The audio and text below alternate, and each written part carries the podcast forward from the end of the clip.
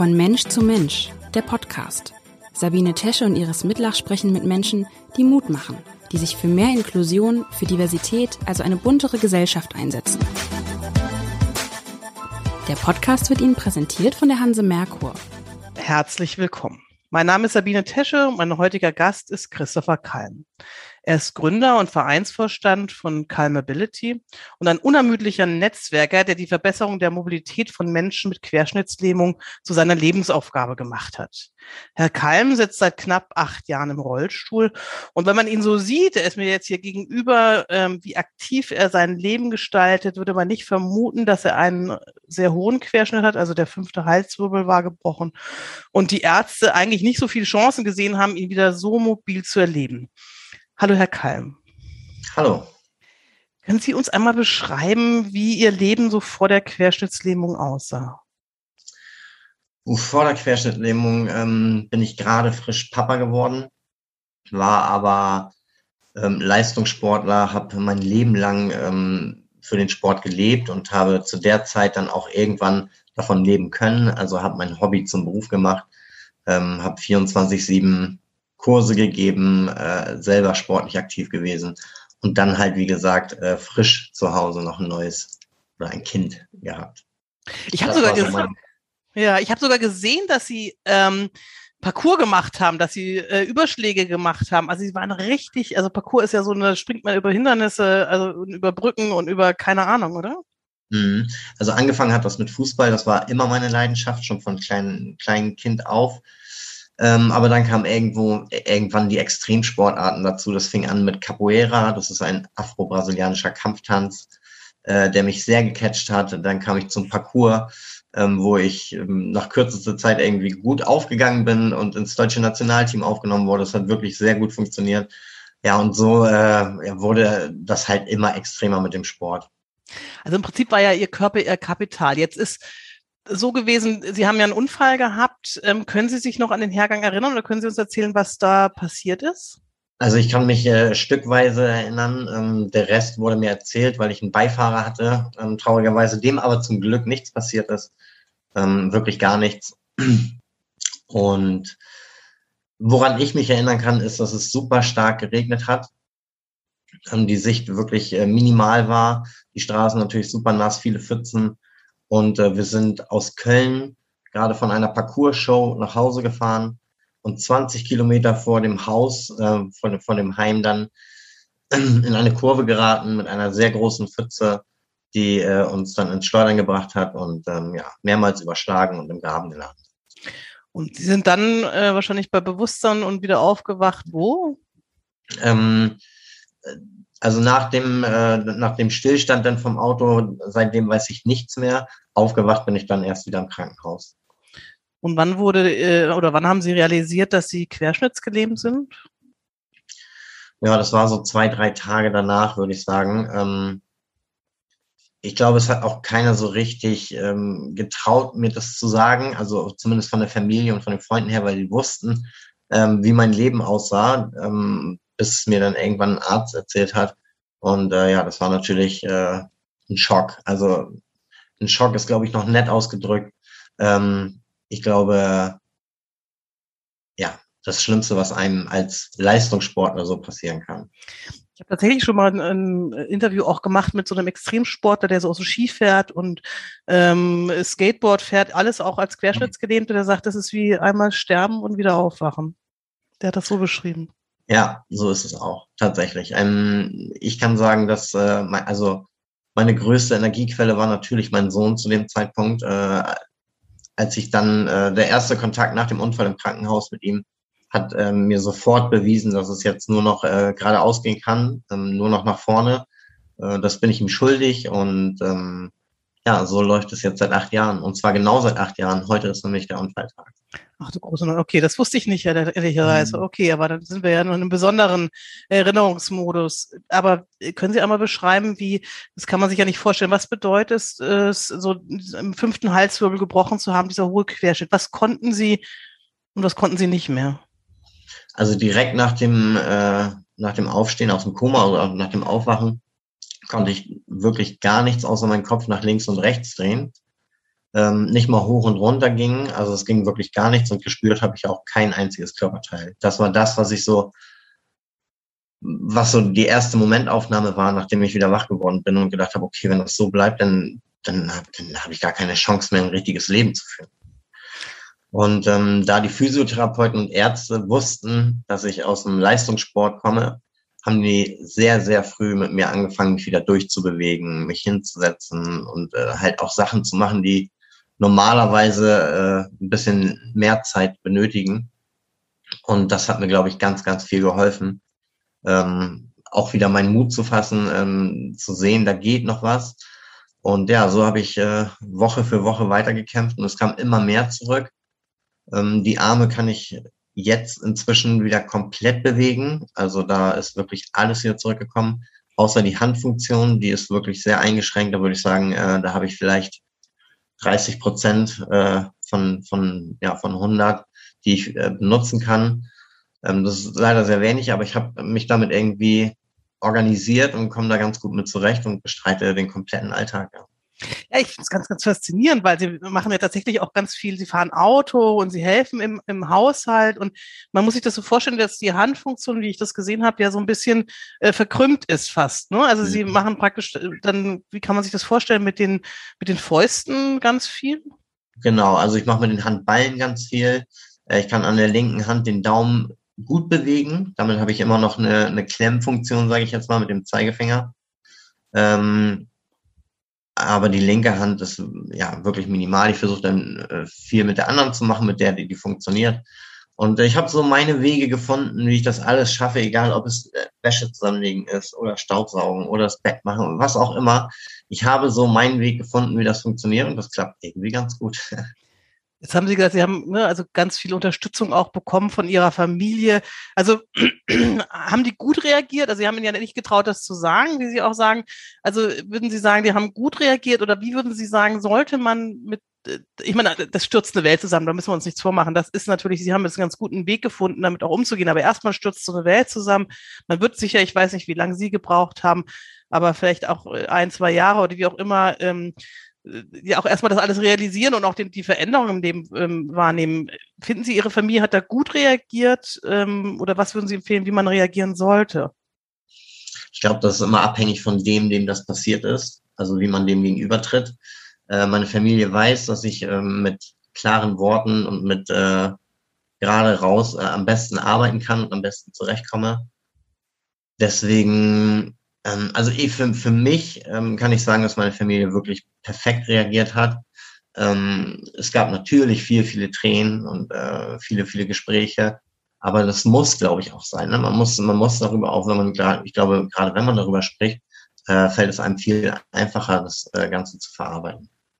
Können Sie sagen, wie lange Sie dazu gebraucht haben, bis Sie wirklich ähm, diesen Mut und wir reden ja auch gleich ein bisschen, was Sie auch so äh, beruflich und auch äh, ehrenamtlich machen, bis Sie da wieder so hingekommen sind? Oder ist das immer noch ein Prozess, wenn Sie sagen, acht Jahre ist es her? Ähm, ich glaube schon, dass ähm, man lernt halt nie aus. Ne? So ist es egal, ob man im Rollstuhl sitzt oder nicht. Äh, deswegen würde ich sagen, es geht immer weiter. Ähm, aber dass ich wirklich gemerkt habe, okay, hier geht noch was, ich kann mein Leben wirklich noch genießen und auch ein cooles Leben noch führen, das war so, glaube ich, nach drei Jahren. Hm. Ich glaube auch, es ist wie so eine Trauerphase, ne? Man ist, ähm, mhm. die muss man ja auch erstmal überwinden. Und ähm, das ist einfach zu sagen, es geht von, das ist ja auch, das ist ja wie man, wie man auch sagt, man, man verliert ja einen, einen Menschen, einen Körper, einen Körper, ähm, der nicht mehr das ist, was, was vorher war. Mhm. Wie sieht denn jetzt ähm, Ihr berufliches Leben aus? Also was machen Sie?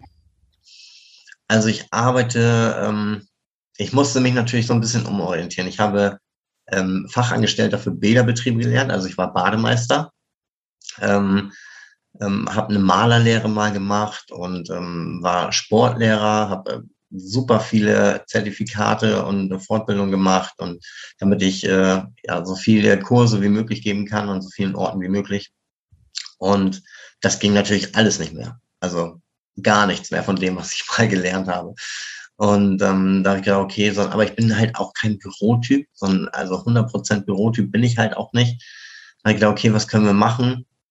Und ähm, da habe ich äh, einen Freund getroffen, der gesagt hat, wir machen Online-Marketing bei uns. Das ist natürlich viel auch am Computer sitzen. Aber äh, wir haben auch nichts dagegen, wenn du dich in ein Café sitzt und da an deinem Computer arbeitest und so. Und das ist für mich dann natürlich schon wieder ein Stück Freiheit. Ähm, und die Freiheit brauche ich einfach auch. Ich bin jetzt, ich sag mal, an den Rollstuhl natürlich gebunden und deswegen auch so ein bisschen äh, eingeschränkter, ähm, obwohl ich das versuche, so wenig wie möglich natürlich zu sein. Ähm, und deswegen brauche ich diese Freiheit extrem und ich komme damit super zurecht. Ich, äh, wie gesagt, mache ein bisschen Online-Marketing, wurde da gut eingeführt ähm, mache nebenbei, ähm, helfe ich einer Rollstuhlfirma ähm, bei der Entwicklung so ein bisschen zu, zu helfen und zu unterstützen, zu sagen, was geht, was geht nicht. Weil ähm, als Betroffener kann, fühlt man und merkt man das natürlich nochmal ganz anders als Leute, die, die einfach nur daran bauen und äh, eigentlich im Grunde kerngesund sind. Das ist ja auch in ganz vielen anderen Punkten, das finde ich ganz wichtig. Das äh, ist so langsam, ist dann Bewusstsein, weil, ähm, dass man jetzt auch zum Beispiel, wenn man neuen Wohnungsbau betreibt, dass man an diese Barrierefreiheit denkt und dass die am besten vermittelt werden kann durch Menschen, die diese Barrierefreiheit brauchen, sei es im Rollstuhl, sei es blind, sei es äh, ne, später eben auch in irgendeiner Form ähm, eingeschränkt in, in, in, der, in der Mobilität auch. Also das bin ich ganz froh, dass sie das ähm, auch äh, auf dem Weg oder eine Firma erkannt hat, wie wichtig es ist, jemanden gerade ähm, wie sie, die ja, der wirklich auch ein Vorbild für ganz viele ist, in, in dem, was man erreichen kann, ähm, auch mit einer schlechteren Prognose, die sie ja hatten. Meine Güte, ich kann mir das gar nicht vorstellen, nur den Kopf bewegt. Das ist ein bisschen wie Samuel Koch fast. Ja, ja. Bei dem ist, glaube ich, nicht so viel zurückgekommen. Aber mit, wie viel man mit Willen und Übung eben auch machen kann, das finde ich ähm, ganz gut. Aber das ist, das ist das Berufliche, das ist wahrscheinlich, was sich noch in, in, am entwickeln ist. Das ist ja auch so ein bisschen vielleicht eine Marktnische, oder? Ja, vielleicht. Mhm. Aber Sie trainieren ja auch eine Fußballmannschaft, das habe ich gesehen. Ähm, wie machen Sie das? Wie oft trainieren Sie? Können Sie da einmal mal erzählen? Ist das die Mannschaft, die Sie auch schon vorher trainiert haben? Und ähm ähm, da, nee, trainiert habe ich die nicht. Das ist tatsächlich meine aktive Fußballmannschaft, also wo ich damals selber Fußball gespielt habe. Das sind meine Freunde und meine Kameraden ähm, und meine Sportgenossen. Ich kann einfach ähm, dazu zu gucken, wie die Fußball spielen, fällt mir immer noch ich will nicht sagen schwer, aber es ist immer noch komisch. Also ich würde natürlich gerne mitspielen, gar keine Frage. Äh, das Gefühl habe ich immer noch. Aber ich möchte immer noch ein Teil von der Mannschaft sein und das kann ich durch diesen Part. Also ich ähm, bereite die Mannschaft vor der Saison ähm, darauf vor, irgendwie in Sachen Fitness und Ausdauer ähm, so gut zu werden, dass wir auf jeden Fall herausstechen können. Und ähm, das ist jetzt meine Aufgabe. Ich bin jetzt Fitness- und Motivationscoach in dem Team, wo ich früher äh, selber aktiv gespielt habe. Und ähm, somit bin ich immer noch ein großer Teil und das möchte ich einfach auch und das äh, gefällt mir. Und das ist immer noch, ich bin immer noch Coach in mir drin, so wie früher halt auch. Und äh, das äh, gibt mir ein Stück von meinem alten Leben wieder zurück und das ist mega gut. Ja, ich habe das gesehen. Sie bringen die ganz schön auf Zack. Ne? Da ging es dann irgendwie um äh, Übungen. Da dachte ich, okay, ähm, die müssen jetzt ja ganz schön rangehen. Die Frage ist auch, ähm, sind Sie auch bei den Spielen dabei? Sind Sie da auch am Feldrand oder können Sie das noch nicht? Manchmal schon. Manchmal schon. Es ist auch immer total wetterabhängig. Ähm, ich bin sehr ungern bei Regen draußen oder bei Schnee oder, äh, oder wenn es super kalt ist. Einfach, das merkt mein Körper noch mehr also jetzt noch mehr als vorher. Ich bin super kälteempfindlich. Deswegen ähm, im Hochsommer oder im Sommer, im Frühling, wenn das Wetter wirklich gut ist, dann bin ich auf jeden Fall auch dabei. Mhm. Aber ähm, ja, es ist, ich würde nicht sagen, dass es regelmäßig ist, aber so oft wie es geht auf jeden Fall. Und wie reagiert so ähm, die am Sport dran? Das ist ja alles immer äh, sehr Testosteron gesteuert, das ist ja alles immer sehr alles äh, auf Leistung und ähm, wie, wie reagiert so das Spielfeld dran, wenn Sie da ankommen? Gibt es da auch schon mal einen doofen Spruch oder ist das eigentlich alles positiv, ehrlich? Das traut sich keiner. Hm. Also so ein doofer Spruch, ich kriege selten doofe Sprüche. Also es sind meistens irgendwie neugierige Sprüche als Dove. Ähm, das würde sich keiner trauen. Ich glaube auch, dass der Großteil von den Leuten, die ähm, mich irgendwie beobachten, ähm, eher positiv beeindruckt sind, als irgendwie zu denken, was will der denn hier? Das ist gut. Das ist ja auch Teil der Inklusionsgedanken, dass man sichtbarer wird. Ne? Also das ist ja genau das nicht verstecken, sondern raus und rein in die Gesellschaft. Und da sind wir eigentlich auch schon bei Ihrem ehrenamtlichen Engagement. Sie haben ähm, den Verein Calmability gegründet. Ist ja auch ein super Name, finde ich. Ähm, diese Mischung aus Calm, ihrem Nachnamen, und Mobilität nehme ich an, was dazwischen gibt.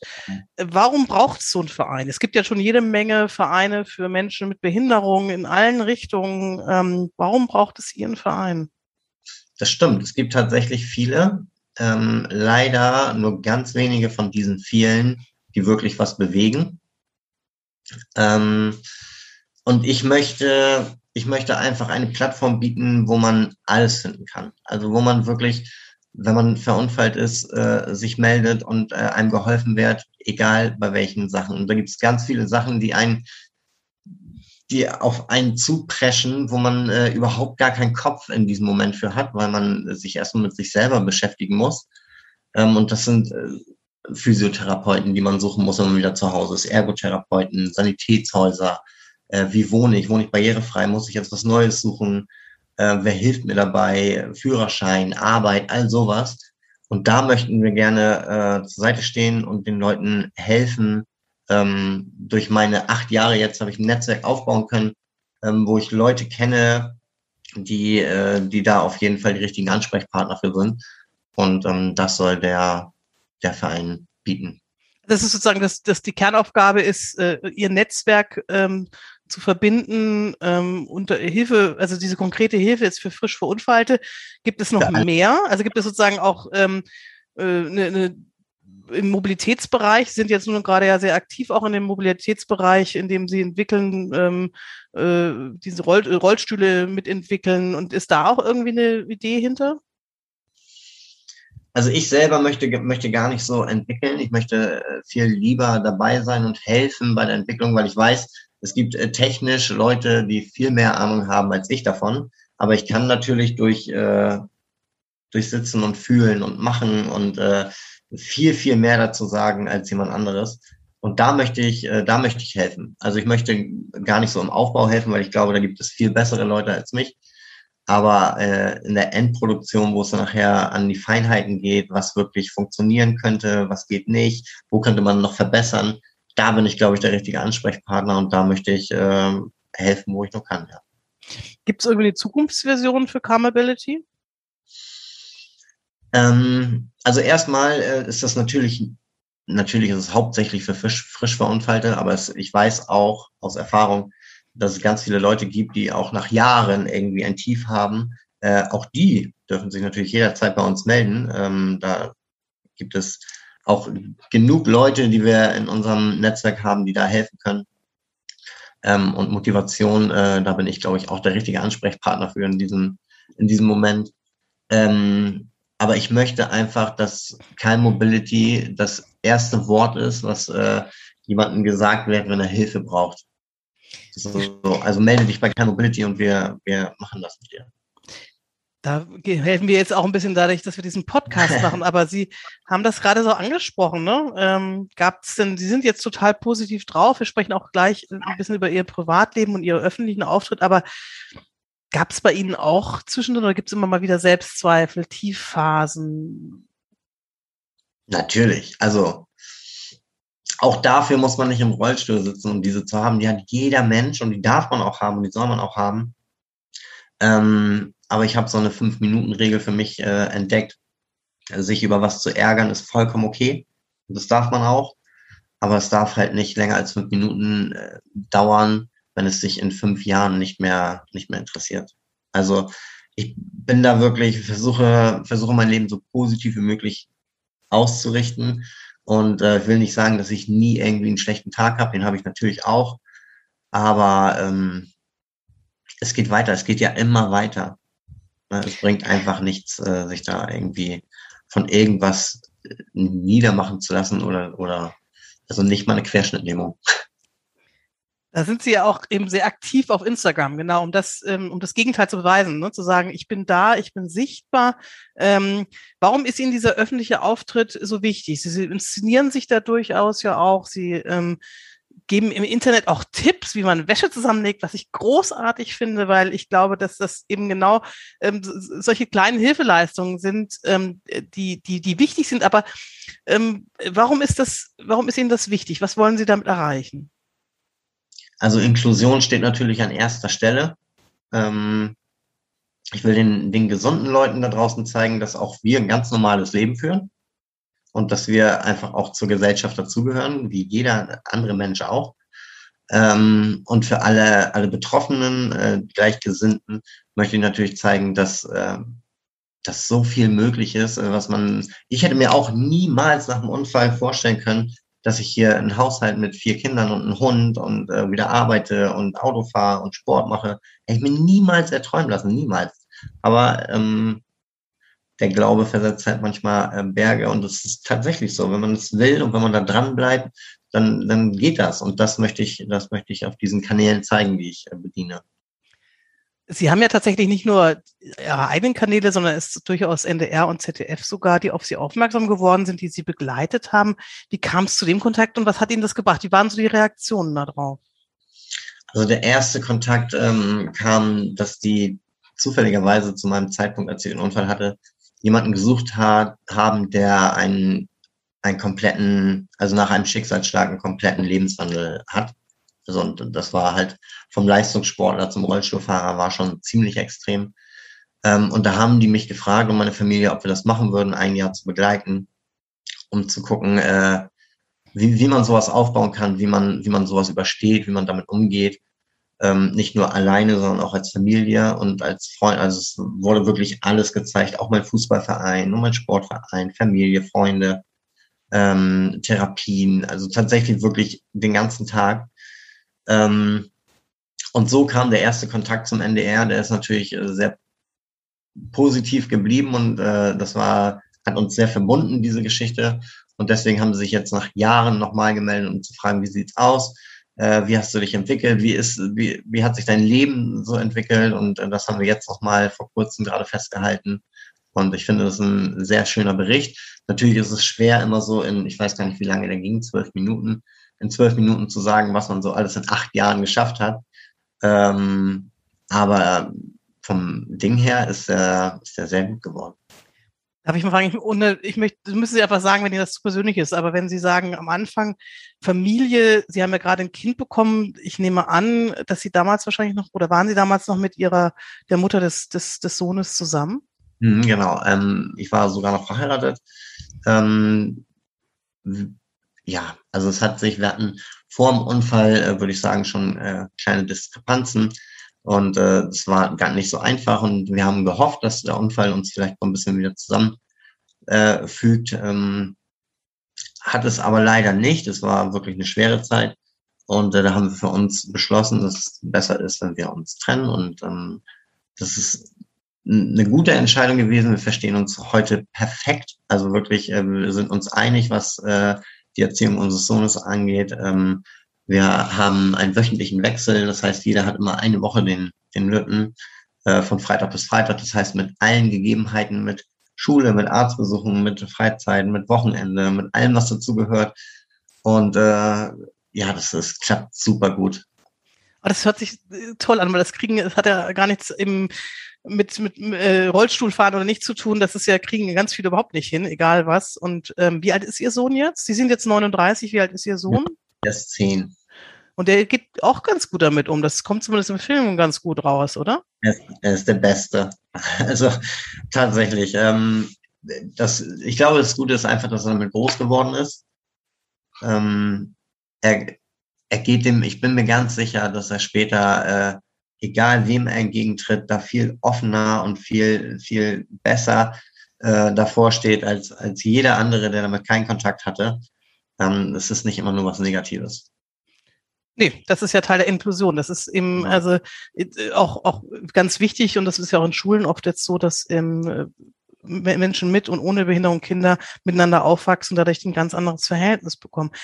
Mhm. Ich möchte mal auf diesen Film kommen. Ähm, da zeigen Sie, Sie haben es vorhin ja auch schon erwähnt, Sie sind jetzt für einen Haushalt mit vier Personen oder äh, ich glaube, es sind drei Kinder plus mhm. ihr Kind. Äh, genau, es sind sechs Personen jetzt. also vier Kinder, äh, zwei Erwachsene. Ähm, ja, Patchwork. Wir sind eine absolute Patchwork-Familie. Wie haben Sie denn Ihre neue Familie oder Ihre neue Lebenspartnerin kennengelernt? Das ist ja nicht so leicht oftmals, oder? Das stimmt. Also das, das denkt man sich so. Ähm, aber es ist ja für niemanden mehr leicht. Also keiner geht mehr irgendwo einkaufen und trifft an der Kasse irgendwie seinen, sein Soulmate oder wie auch immer, ähm, sondern es sind ja ganz andere Wege, die heute gegangen werden. Und so war es bei uns halt auch. Es war ein, ein Online-Portal, äh, wo wir uns kennengelernt haben tatsächlich. Aber auch da habe ich mit Bildern und Geschichten äh, nichts versteckt. Also auch da gab es Rollstuhlbilder von mir und ähm, ganz offen und ehrlich. Und es hat irgendwie äh, ganz gut funktioniert. Also ich glaube, umso offener man ist äh, und um, umso einfacher ist es einfach. Wie hat denn Ihre, Ihre ähm, neue Lebenspartnerin, ist sie, ist, ist sie sogar Krankenschwester, kann das sein? Oder irgendwie in dem Bereich oder gar nicht? Arzthelferin, ja. Genau. Ähm, wie, wie war das erste Treffen? Also Sie haben, haben das offen gemacht. Die, hat sie Sie angesprochen? Haben Sie sie angesprochen? Wie, wie, wie, also ich glaube schon, also dass Sie sagen, das ist nicht so einfach, aber ich habe durchaus mit anderen ähm, Männern im Rollstuhl gesprochen, ähm, die sagten, das ist ein Riesenproblem, tatsächlich jemanden kennenzulernen. Also vielleicht gar nicht so sehr kennenzulernen. Sie sind ja auch ein attraktiver Mann. Das war also auch ein attraktiver Mann. Es ist aber eher so dieses, diese eigenen Ängste, die man hat, ähm, die gesundheitlichen Probleme ähm, und so weiter, ähm, wie haben Sie das zusammen über, überwunden? Wie war so das erste Treffen? Ähm, also ich glaube, umso selbstständiger man ist, umso einfacher ist es einfach auch. Äh, umso weniger Gedanken muss man sich um, um sowas machen wie Pflege und all sowas. Weil ich glaube, ähm, der Partner darf niemals ähm, den Großteil der Pflege übernehmen, wenn es dann nötig ist. Äh, weil das mal, das geht in der Beziehung, äh, das geht, das macht die Beziehung einfach kaputt, glaube ich. Ähm, und da ich äh, bei meiner Suche nach einer neuen Lebensgefährtin schon sehr selbstständig war, äh, hatte ich da überhaupt gar keine Bedenken und konnte auch meiner Lebensgefährtin dann, dann sagen oder zeigen auch, dass ich, dass ich überhaupt gar keine Hilfe benötige. Also dass es mit mir wirklich ein fast normales Leben ist. Äh, wir können alles machen. Wir fahren ins Schwimmbad, wir gehen in die Sauna, wir, wir fahren in Urlaub. Ähm, das, und ich glaube, das hat sie ähm, ermutigt zu sagen, okay, das ist hier eine ganz normale Beziehung. Also ich, da gibt es außer den Rollstuhl nichts, was irgendwie anders ist. Und wie haben die Kinder, wie alt sind die Kinder von ihr? Also sie sind jetzt ähm, vier, fünf und acht. Und wie alt, wie lange sind sie zusammen? Zwei Jahre. Also das heißt, sie waren dann zwei, drei und sechs, wenn ich gut rechnen kann. Mhm. Wie haben die darauf reagiert? Also erstmal sind Kinder viel neugieriger als Erwachsene. Ähm, die wollten mitfahren auf dem Schoß, äh, die wollten wissen, wie das hier alles funktioniert. Und ähm, da gab es sogar Sachen, wo, wo ich gedacht habe, okay, das ist sehr persönlich hier und sehr privat. Ich weiß gar nicht, ob ich das so mitmachen kann. Und so war mein Sohn auch nicht, aber die liefen mir sogar auf Toilette hinterher und wollten wissen, wie ich das alles so, wie das alles so funktioniert. Äh, also sind da sehr offen mit umgegangen und äh, inzwischen ist das für die auch komplett normal. Ach, Sie sind wirklich, wirklich ein ganz toller Mutmacher. Ich glaube, dass wenn man Sie hört und ähm, auch den Film über Sie sieht, dass ganz viele Menschen da sehr vielleicht eine Motivation rausziehen können. Herr Keim, ich danke Ihnen für dieses wunderbare, dieses offene Gespräch. Ich hoffe, ja. dass Ihr Verein fliegen lernt, auch ähm, im wahrsten des Wortes, dass Sie weiter Ihren Mut behalten und die Tiefphasen mit Ihren fünf Minuten oder wie auch immer überwinden wünsche Ihnen eine wunderbare Car-Mobility-Zukunft. Dieser Podcast wurde Ihnen präsentiert von der Hanse Merkur. Weitere Podcasts vom Hamburger Abendblatt finden Sie unter abendblatt.de slash podcast. Hier finden Sie auch alle aktuellen Podcast-Themen und unseren neuen Podcast-Newsletter.